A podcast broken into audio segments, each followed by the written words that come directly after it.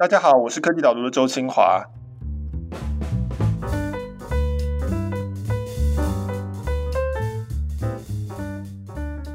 欢迎大家来到我们的 Podcast。那今天很高兴有一位特别来宾，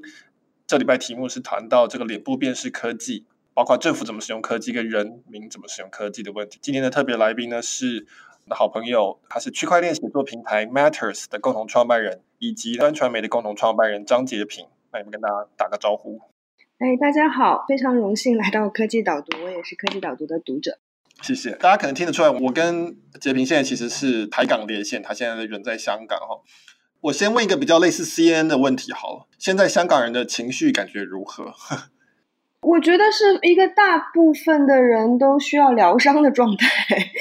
但并不知道什么时候才能够平复下来，让大家有空间去。沉淀和疗伤，所以还是在一个非常焦虑、激烈。就是如果你是一个运动的参与者，你会非常的焦虑和担心；然后如果你是一个很前线的参与者，当然你可能已经有罪名在身，或者你的家人朋友可能有被 charge 一些比较重的罪，甚至说是暴动罪等等，那你可能那个焦虑程度又是乘以十倍的。那就算你是一个什么都不参与的人，你可能只是一个运动的旁观者，甚至是反对者，我觉得依然会，现在的状况是觉得很不安吧？对，因为不知道香港会往哪里去，就整个的状态、社会气氛都又激烈又不安这样。好，所以可能也许我们做一个背景的说明，看我的理解对不对啊？香港反送中游行，这主要是因为本来是说要通过一个送中条例，那就是说香港人如果犯罪可以被移到中国去。大家会觉得说这个是违反一国两制的这个原则，然后开始出现上街游行。那当然前面提到的雨伞运动，那它比较像是这个争取普选的一个，希望有个新的权利的这种游行。这一次的反送中游行比较像是至少要维持这个当初最低的承诺，香港的犯人留在香港这样子的一个概念啊。但是因为这个特区政府的不回应或是不处理，导致于它越来越扩大。接着有一次是到了两百万人上街头。然后到现在感觉上是持久战，似乎是每个周末感觉起来一直要出来。那我的理解这样到目前为止是正确的吗？对的，基本上没有问题。节目一开始讲到它的无大台特性，所以它带来一个结果就是它并没有一个固定的广场或者固定的占领区，完全没有。就它不像雨伞运动或者太阳花，它有一个就是你要去观察一场运动或者参与一场运动，你会知道你要去哪里，因为它没有大台，所以就。没有任何一个固定的占领区，但它的结果就是，基本上从六月份到现在五十多天吧，每个周末都有大大小小的游行，在各个区会发生。然后至于到底会在哪个区发生呢？通常都是星期三、星期四，然后在网上就会有一些帖子出来号召，可能最多人同意的就会成真，或者甚至是可能几个区同时在发生。这是每个州都会发生的状况。然后白天通常他们会去跟警察申请不反对通知书，也就是申请这是一个合法的集会。但是到了晚上，过了这个合法集会的时间，通常就会有相对比较勇武派，香港人叫勇武派，也就是激进行动的抗争者，就会在比较和平理性的人群散去之后，继续留下来跟警方对峙，甚至。我觉得谈不上冲击吧，应该是警方要去驱散的时候，见打死不退，爆发激烈的冲突。到半夜十二点一点，警方会很强硬的武力镇压，甚至当场拘捕，少则十个，多则四五十个这样的抗争者。这样的循环已经至少五六七八次了吧，基本上每周都来一轮的。对，因为我们从台湾谈这个事情，这个都没有问题，我们都很熟悉啊，我们都可以完全理解。会觉得特别值得注意的，就是说你刚刚讲这个无大台的状况，就是说没有一个集中的领导，或是没有一个中心的组织。一部分是因为有一些大台，他在雨伞运动的时候就被抓起来了。他是有意要这样子无大台吗？就是说为了要对抗某一种怕被抓到领导者的状况，或是说大家还没有一个明确的一个集体的诉求，所以因此呈现一种各自来想出你想要做的方式，或是你的诉求这样子各自去行动的方式吗？我觉得可能，如果说无大台的原因的话，我大概觉得有三个大的原因啊，两个是跟香港社会本身有关的，其中之一就是你说到的，能够成为大台领袖的那些人几乎都在坐牢，现在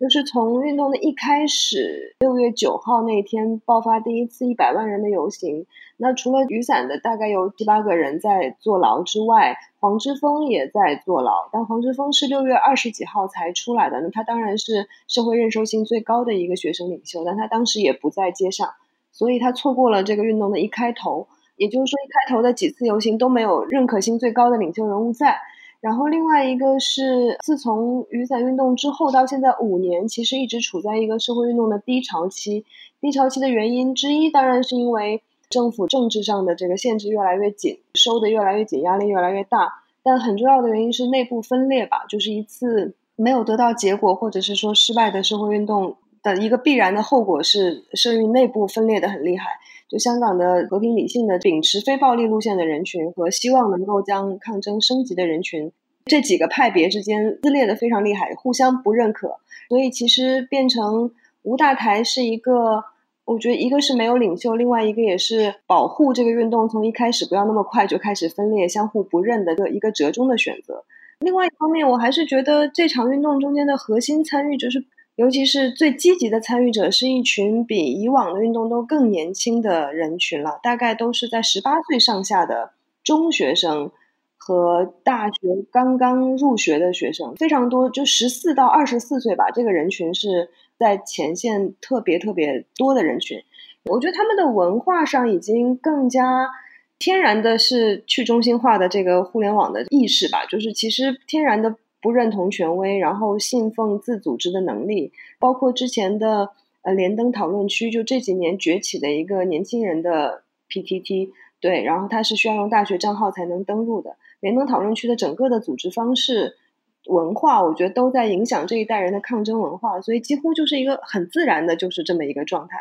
以至于到黄之锋六月从牢里出来的时候，第一时间走到了现场，然后试图扮演某一种。发言人的角色的时候，立刻就被大家赶走了。就大家说，就你不在，我们玩的挺好的，就你就不要来了。对，所以就你如果要来，你就来做一个普通的参与者。那所以基本上这个运动就这样发生了。嗯，哦，那其实我觉得这还蛮有趣。那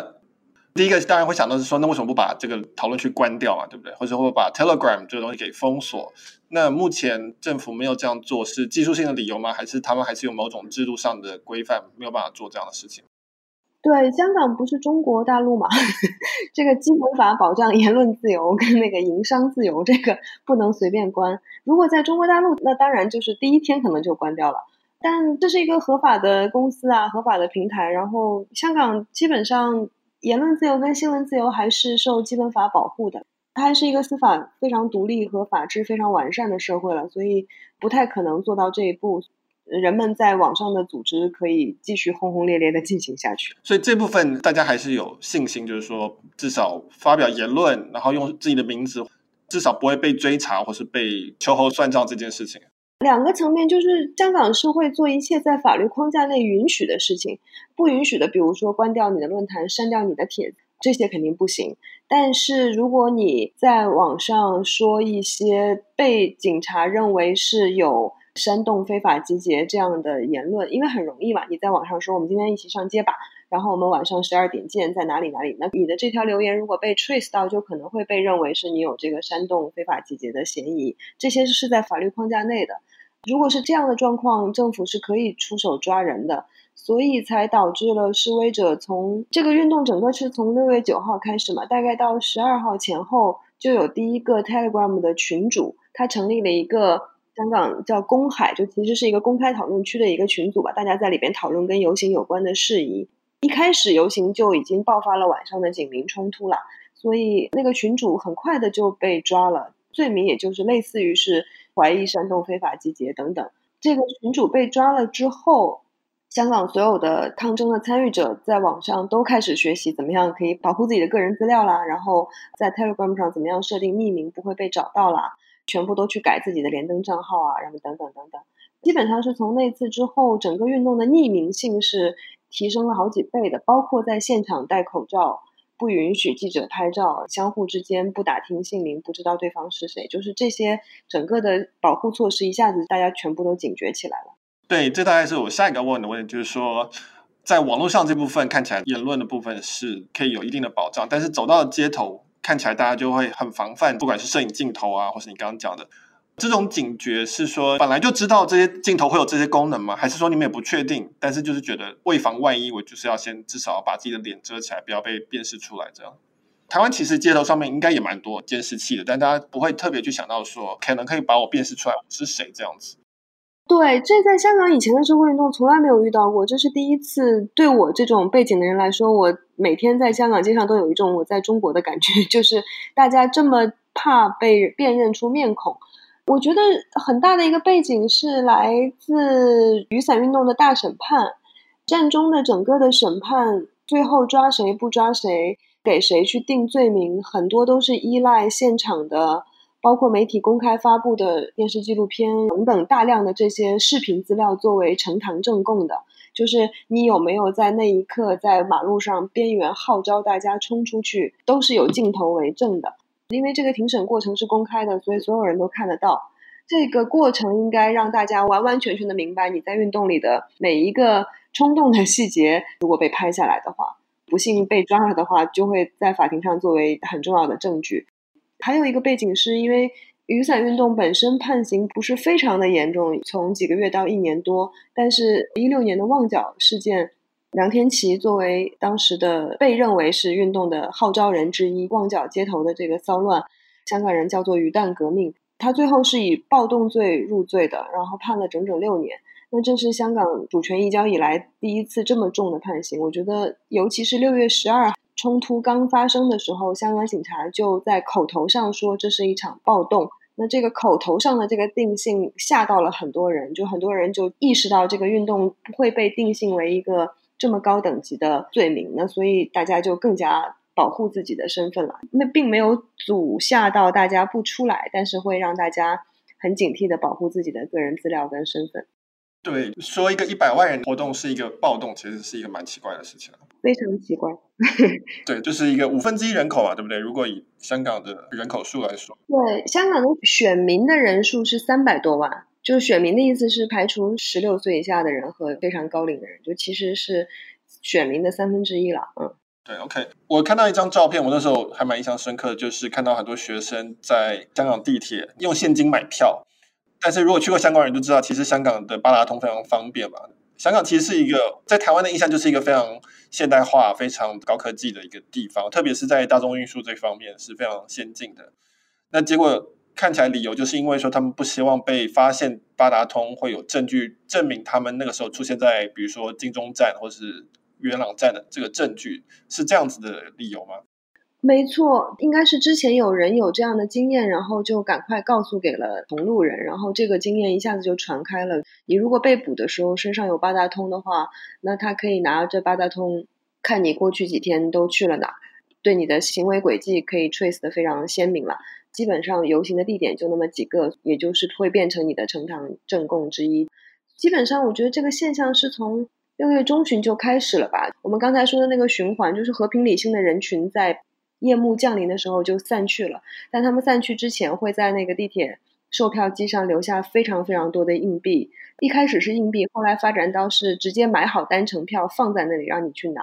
因为香港不同的车站是不同的价钱，到后面会发展成非常精细的分类，比如说去往元朗这个区的票在这里，去往香港大学这个票的这个区的票在这里，然后就会分不同的价位，就方便大家就可以直接拿硬币买票或者拿票直接上车这样。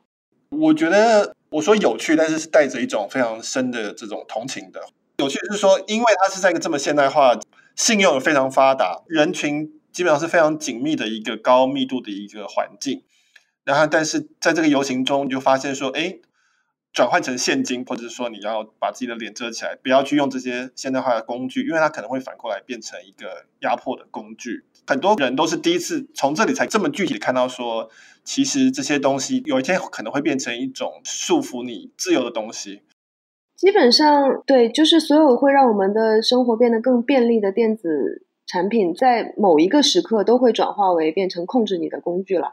我觉得香港就像你说的，香港是一个非常高密度的都市，然后你看它的整个交通网络，地铁、公交基本上非常的发达，密度也很高。但是就像这个占领运动所体现的一样，你只要瘫痪掉任何一个小小的点，它 立刻会变成一个全城的这个大瘫痪。今天早晨刚看到有，因为昨天刚 charge 了四十几个人暴动罪嘛，然后去第一次提堂在东区法院，刚看到有一个呃人提堂结束之后出来，他就写了一篇 memo 给所有的其他的被捕者。第一条就是，请你一定要把那个律师的电话，就是因为香港有很多支援律师的网络嘛，抗争者出街之前都会告诉他们律师的联系方式，一般人就会存在自己的手机里，或者是把律师的卡片带在身上。然后那个人就说：“千万不要这样干，因为首先你被抓的时候手机肯定就没有了，那有的话也不应该给警察看到，因为里边有无数的资料，可能会影响到你所有的同路人的安全。通常被摁倒在地的时候，你应该也没有什么手可以拿卡片，他就告诉大家一定要有很大的笔，把律师的电话写在自己的胳膊上，就是非常激烈的在提醒大家。所以基本上就是你好像去到这样一个极端的状态，你就是得回到一个。”摒弃所有的电子产品，你也可以有一定的自主自由空间的这个状况，才能把这个抗争有效的进行到这个程度。不然的话，就很容易在前面就被控制了。对，对，我的文章里面一开始提到《纽约时报》那个报道嘛，他报道香港警察的便衣，他们突袭逮捕一位叫做 Colin Chong，我不知道他的香港名字是什么。他说，在一个商场旁边等他用手机，等他解锁之后，四个警察跳上去把他压住。结果可能还是没有办法进他的手机，所以他们就要硬要把他的脸凑到这个 iPhone 前面，希望可以用脸部解锁把它解开。但是他已经紧急的按了那个电源键，他好像连续按电源键可以关掉脸部辨识，就是你一定要输入密码就对了。所以因此警察就还是没有办法进入他的手机。听起来很像是一个警匪片里的东西。对，抗争者都在彼此提醒说要把自己的手机设成，如果五次密码输入不正确，就会自动格式化所有的东西。我听起来，香港其实是一个还蛮，我觉得是不平衡的一个状态。你说你们有言论自由，基本上司法是独立的，然后听起来是比较走这种英美法的路线的，有义务律师团等等。另一方面就是说，你其实也没有办法控制说到底摄影机镜头后面的是谁，然后他是用什么样的技术在辨识这个东西。看起来百万人上街的诉求也没有人真的会理会，就感觉上好像是说在制度上面听起来是。非常成熟的，但是在于人民的权利这部分其实不存在。那这样的话，这个制度它能够维持多久嘞？对，我觉得根源上，为什么这个运动到后半场的时候开始，一开始的诉求只是让港府撤回逃犯条例嘛？那后来随着运动的发展，就是警察跟人民的冲突越来越大，警察有比较明显的过度武力的行为，然后这个诉求慢慢的变成。升级到是要追究警察的滥权，然后到后半场特别多的人加入了一个诉求，就是实现双普选。双普选是普选什么？普选特首跟普选立法会议员。哦，OK，就是这个也是雨伞运动的诉求嘛，就是实现真正意义上的普选，也就是实现真正意义上的民主嘛。那香港一直以来是一个无民主有法治的社会。这两者之间是有矛盾的，就这两者之间，如果在一个良性管制，叫善治吧，就是港英政府留下的这个说法，就是说白了，就是你有一个清官，你有一个良善的独裁者，benign dictator。对对对对对，你在一个善治的情况下，那你的司法独立是能够保障到绝大部分人的利益的，而基本上还是一个安居乐业的城市。但如果你的善治这个点不被信任，甚至是在崩坏的话，那这时候法治就很容易变成统治者的工具了嘛。司法很容易变成统治者的工具。如果你的这个政府本身授权不来自人民的话，我觉得这是为什么大家后半场把这个提出来，所有人都意识到这件事情了，就是没有民主的司法是很危险的。对，我觉得这也是他这个运动跟雨伞运动的关系就是这样。雨伞运动没有成功，其实才催发了这样的一场运动，就是一个逃犯条例的修订为什么会引起那么大的怨气跟不信任，就恰恰是因为。单单在司法的这个条款上，技术性的谈论司法问题是没有意义的。你其实最终没有办法解决这个社会的根本政治问题，就是这个管制者不来自于人民的授权，所以才会让所有的这些危机不停不停的爆发。但也恰恰是因为预算运动没有成功，所以这场运动也变得非常非常的艰难。就是你到最后这些问题都无解，我怎么样能够追究警权的滥权呢？就如果没有人理我的话，我怎么办呢？如果政府不回应，我一点办法都没有。大家为什么说这个香港的运动从和平游行慢慢升级到了不同程度的武力甚至暴力，在中间的转换点的时候，在墙上经常看见一句口号，叫做“是你告诉我和平游行是没有用的”。我记得是香港的抗争者在七月一号冲进立法会那天晚上，在立法会的墙上的涂鸦，这句是非常 impressive 的，就是对，是你告诉我和平游行没有用，就是因为不是一个民主政府，你没有任何其实可以牵制他的力量了。说到底，那到最后就是一个无解的状态，所以现在所有的人都很担心这个无解的状态到底会会去到什么方向。对，我们台湾，当然我们自己是觉得这个景象都非常的熟悉啊，我小时候也是看。异议分子、党外分子，不管是在中正纪念堂还是在总统府这边被高压喷水车啊，或是被这个驱逐什么什么，这个画面我都还蛮有印象的。因为我小时候是台湾的社会运动可能是比较激烈的时期啊。我相信大概大部分台湾人看到都会觉得说，完全可以理解这个心情啊。我不知道结果会怎么样，说真的，这个远超过我的专业范围。但是我觉得台湾不管是走到普选啊，或是解严啊，这些东西中间当然也是经历过了先人们这个辛苦的争取。想要问一个问题是说，香港的警察到底是什么样的角色？就是说，我也看到他们会觉得说有些地方很暴力或什么，那但是他们也是香港人嘛，他们也是五分之一的香港人，其中一部分可能也是理解这个诉求的。那他们到底是什么样的心情呢？还是说有很多其实是中国大陆来的人吗？我其实一直很好奇这件事情，他们的这种暴力到底是为了什么？首先，我不太认为这个中间有大陆公安什么假扮香港警察这种事情出现。这个谣言每一次运动都会有，我觉得很能反映大家的心情嘛，就大家不愿意相信香港警察怎么变成这样，就跟解放军要入城一样，就这种谣言时不常的都会有。但至少从现场采访来说，我不认为现在有存在这样的状况哈。但是这样的就是，我觉得有一个说法比较有代表性，包括昨天吧，昨天香港有五百个香港警察的家属。发了一封公开联名信，给联署标题就是“政治问题，政治解决”，不要把警察推到前线去，大概是这样的一个标题。我觉得这是很有代表性的一个，能解释现在就是为什么警队变成这样一个形象的原因之一。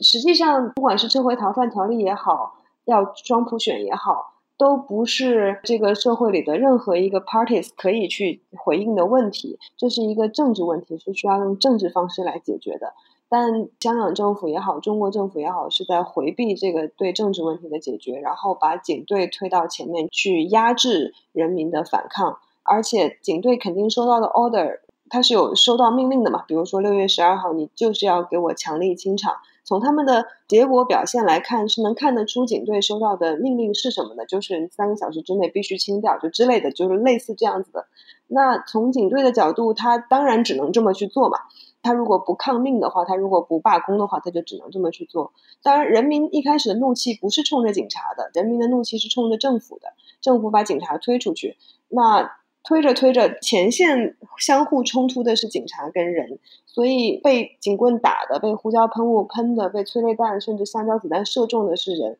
所以最后这股怒火很快的就引到了警民之间了。嗯，这是一个挺糟糕的局面了，而且这个局面，即便是这个运动善终了、善了了，即便是现在这个运动的五大诉求里边，三个政府都同意了、让步了，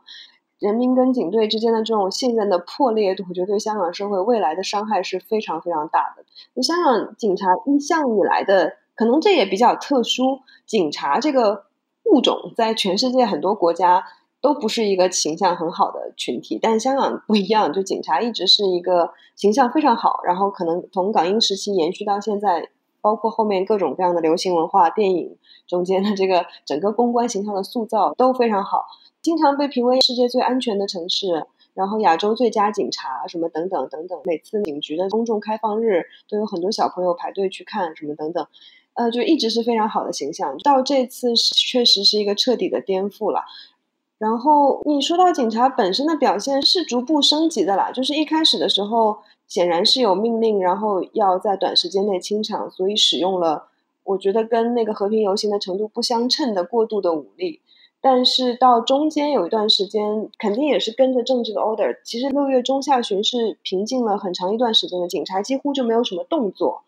到了立法会事件之后，有一个转折点，七一之后警察的动作又开始。比较强，而且武力越来越强，一直到出动到橡胶子弹、布袋弹、什么什么海绵弹之类的。到最近上一个周吧，就七月二十七、二十八号两天，在元朗跟上环的两次行动的清场，我没有在前线待到最后，但是在前线待到最后的记者都说，就是那是见到过的最最最最强的武力。他们就形容前线两边战意旺盛，有一种杀红了眼的状态，就是你们明显能感觉到前线警察的情绪也已经快要绷不住了，就是他也处在一个很大的委屈、很大的愤怒，然后下手没有轻重，然后打人打头，就是都是这么一个状态。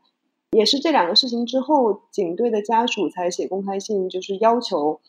希望政府能够回应，不要把他们的。家人推到前线去，变成这个众矢之的，而且他们的情绪也会崩溃嘛。警察情绪一崩溃，手下就非常的失控了。对，嗯，对，我刚刚的意思并不是说要批评警察，因为其实我就是说我完全理解，就是警察他的工作是要执行命令嘛。那这命令来了，好的警察就是会把命令执行完毕。再加上跟警民冲突到最后，一定会打出火气来的，一定会觉得对方是不理性的，或者说我们已经给你这么多机会，我觉得这个都是人之常情。会提到这问题，当然就是说以前小时候，比如说听到飞虎队就觉得很了不起啊，听到那个廉政公署就觉得哇，这个香港就是很优秀的。特别是可能相对于台湾那个时候黑金的这个时代来对照的话，不过你这样讲我可以比较理解啊，就是说在台湾其实现在如果有示威游行。其实已经到了一种程度，就是有一点像是示威群众跟警方，它是一种类似双人舞的阶段，就是大家会有一定的默契，你做到什么程度，那我们做到什么的程度，但是不会太强力的去做这些事情，因为双方大概有一定的默契说，就像你讲，政治事情政治解决，它的主要出口还是会发生在不管是在国会，不管是在行政部门等等。还有一个层面，这次浮现出来的就是。香港的政府从来不只有香港政府一个嘛，香港政府背后是中国政府，尤其是这个运动爆发以来，香港政府很明显是一个傀儡政府的状态，最终关于这个运动的决策一定是中国政府来做的。那警队听谁的？这就是一个很核心的问题，没有人敢回答香港警察是不是还真的在听香港政府。虽然名义上一定是，但是到底是不是，没有人敢回答这个问题。像前两天国务院港澳办开了一个记者会，非常鲜明的支持香港警察严正执法，前后说了两三次，说体谅香港警察的委屈，努力体谅他们的家人，就意思是我给你撑腰嘛。出现了很多吊诡的事情，类似于香港的政务司司长其实是警队的必须要听命的官员，出来代表。警队跟政府跟市民道歉，结果警队内部就有很大的反弹，甚至公开就批评说，你有什么资格代表我们道歉？你这是出卖我们，就是有一种窝里反的感觉。那另一方面，就中国政府又在言论上给警队撑腰，所以这让大家就是很困惑，警队到底听谁的？对，那这个就麻烦了，就这个问题就不那么简单，就不是说我做我的角色，你做你的角色，最后我们把政治问题留给政治解决，现在已经就没有这个空间了。对，然后就是双方一定会变成是非常会妖魔化对方嘛，就是一直越来越觉得对方从民众变成到敌人，到甚至是敌对势力这样，就是变成一种战争。但是实际上，它本来不是要变成一个战争的。我们今天讨论的很多都不是科技哈，虽然不是科技导读，我觉得可能大概是最后一个问题了哈，就是隐私权的问题。那这个其实是我们的一个订户提的问题，他就说为什么要那么在乎隐私？为什么要那么在乎怕被看到你的脸被辨识出来？如果你做事情光明磊落。你为什么会需要隐私，或者可能是这样讲，为什么会需要政府的监视？那这个问题当然我有我的回答，不过我想从一个香港的在第一线的这个感受，你们对这样子的一个说法有没有什么回答？我觉得这个读者的问题道理上是对的，就是比如说你敢做敢当嘛，对吧？我如果觉得我做的事情是光明磊落的，就可以堂堂正正的去讲，我不用戴口罩，我也可以在网上用实名。那当然，后半句就是意味着你要承担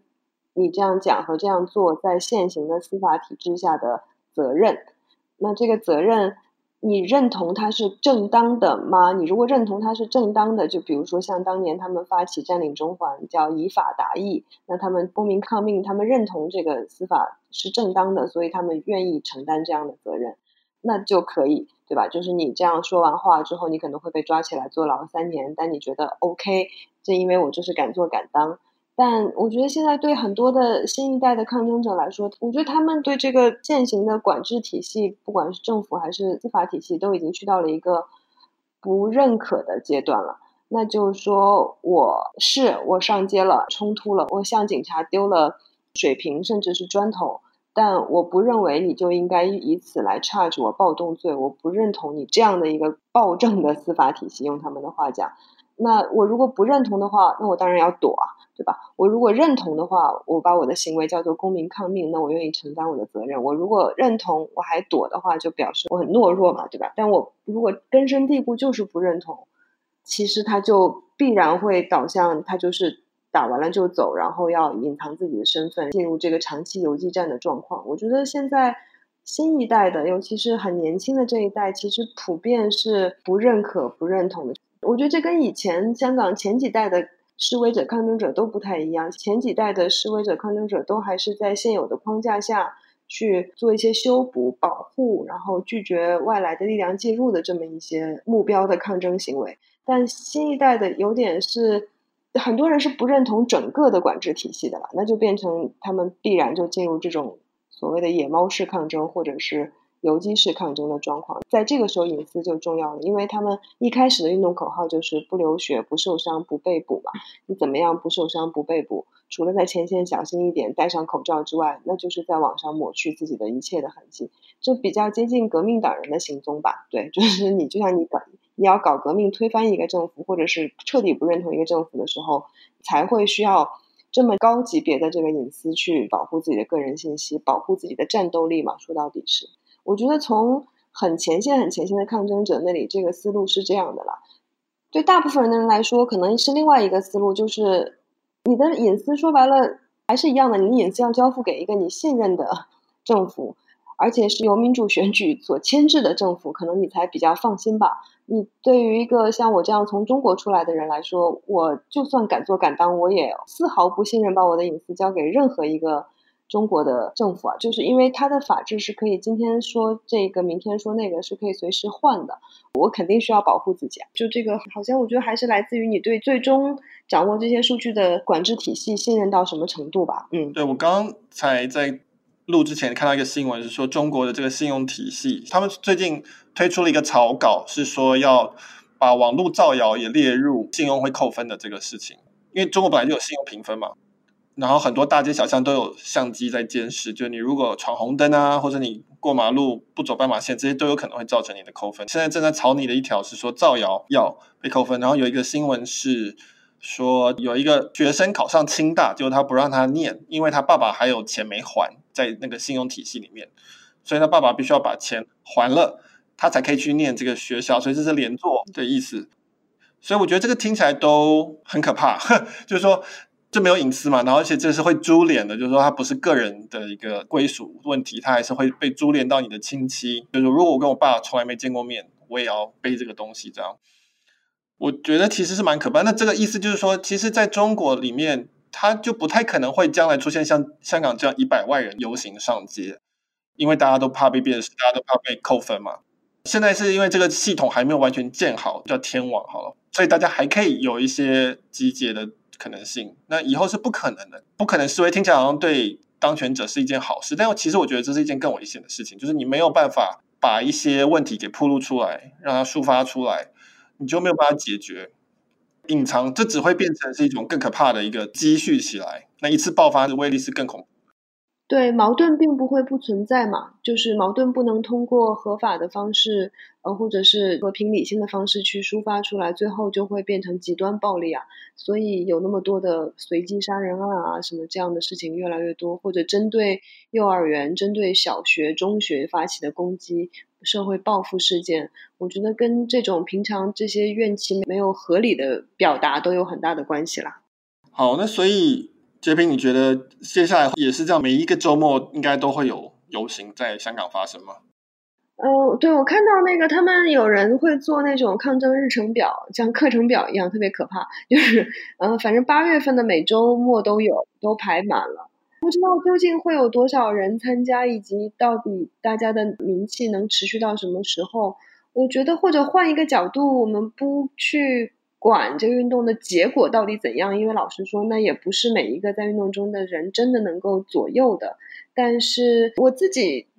大概转换心情的方式是换一个角度去看这个运动留下了什么样的，我觉得非常非常丰富的精神遗产吧，就是各种各样的从思想的、技术的、组织方式的，其实留下了非常丰富的资源，其实是值得被好好整理跟。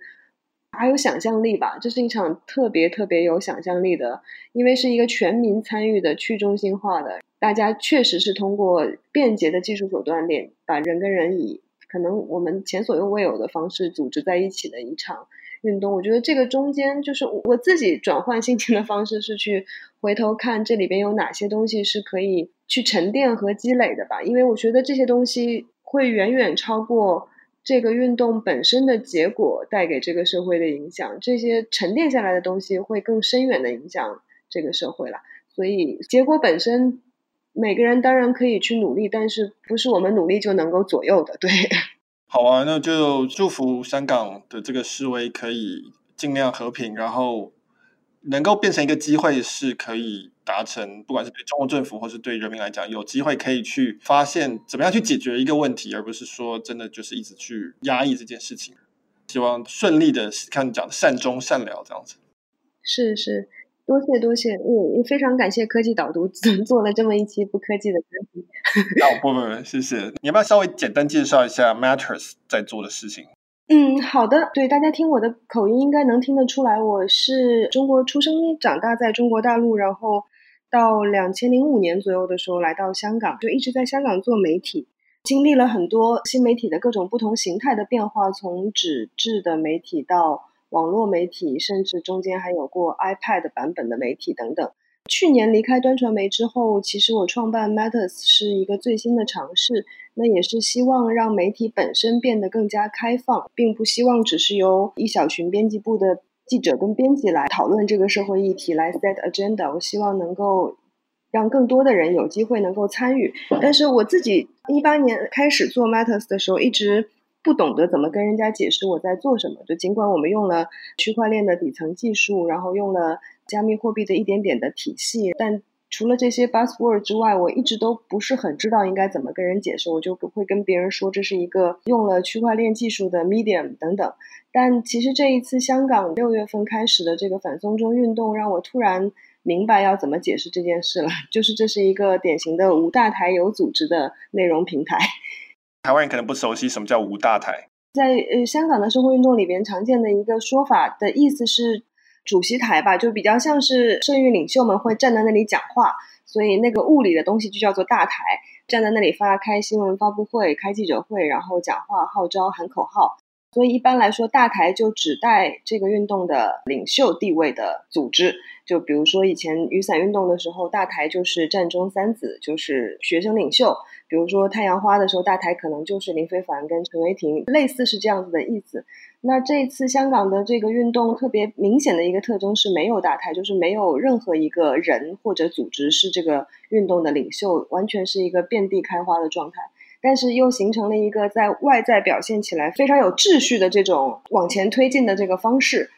他们香港的口号叫“兄弟爬山，各自努力”啊，就是 take 自己的 position，然后做自己能做的事情。那这种有秩序的方式是依赖非常多的小微组织，我称为就是大概可能几个人一个 Telegram 的群组，十几个人一个 Telegram 的公号，然后可能几百个人构成的连登讨论区上，就有点像台湾的 PTT 讨论区。这样的一个帖子，就是很多很多大量的细小的组织工作都在这些呃人跟人之间，就是自组织的形态在运作。这个其实技术社群并不陌生啦，像台湾的 G0V 也是很相似的方式在运作的。